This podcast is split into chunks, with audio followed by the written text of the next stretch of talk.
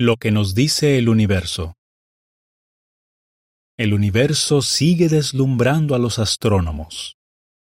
Nunca antes habían tenido herramientas tan avanzadas para estudiarlo.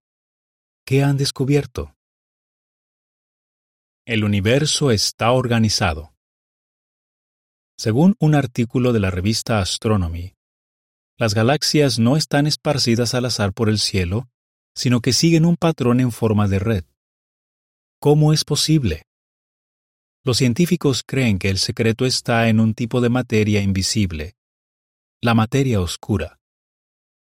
Se ha dicho que la materia oscura es una especie de andamio invisible sobre el que las galaxias, los cúmulos de galaxias y los supercúmulos de galaxias se alinean y sostienen.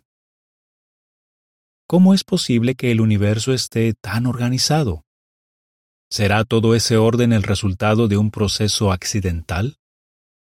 Fíjese en lo que dijo Alan Sandish, uno de los astrónomos más importantes e influyentes del siglo XX, y que creía en Dios. Él dijo, Opino que es muy improbable que tanto orden y concierto surgiera del caos.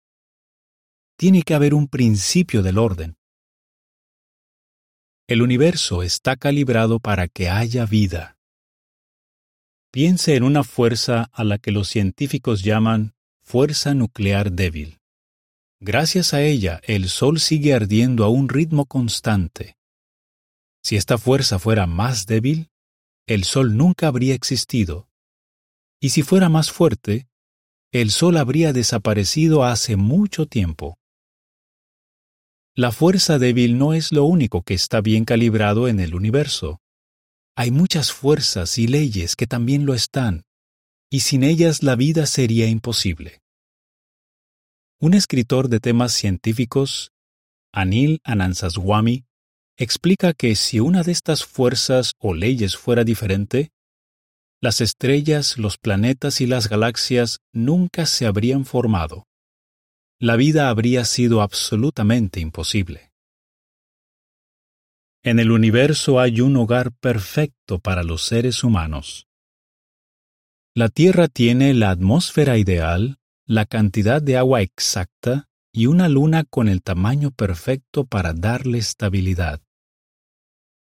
La revista National Geographic dice, esa compleja mezcla de geología, ecología y biología que se da en esta extraña roca que habitamos, hace de ella el único entorno de todos cuantos hay a nuestro alcance perfecto para la humanidad. La nota a pie de página dice, Este artículo de National Geographic no pretende dar a entender que Dios creó la Tierra y a los seres humanos. Más bien, habla de que este planeta es idóneo para que vivamos en él. Fin de la nota. Según un experto, el sistema solar está dentro de nuestra galaxia, en el medio de la nada. Pero gracias a que está tan aislado, hay vida en la Tierra. Si viviéramos más cerca de otras estrellas, ya sea en el centro de nuestra galaxia o en sus brazos espirales, la radiación pondría en peligro nuestra vida. Sin embargo, vivimos en una zona a la que los científicos llaman zona de habitabilidad galáctica. El físico Paul Davis, gran conocedor del universo y de sus leyes, explicó, No puedo creer que nuestra existencia en el universo sea un mero capricho del destino, un accidente histórico, un destello fortuito en el gran drama cósmico es ciertamente significativo que estemos aquí. Es cierto que Paul Davis no enseña que Dios creara el universo y la vida humana. Pero, ¿qué opina usted?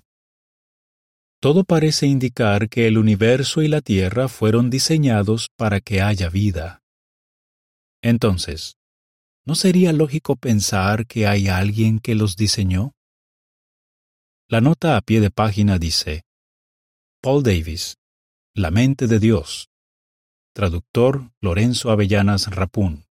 1993. Fin de la nota. Piense en esto. En muchos periódicos y aplicaciones se predice la hora exacta de la salida y la puesta del sol y la luna. Alguien hace esas predicciones, ¿no es cierto? ¿Y quién hizo las leyes astronómicas en las que se basan esas predicciones? Fin del artículo.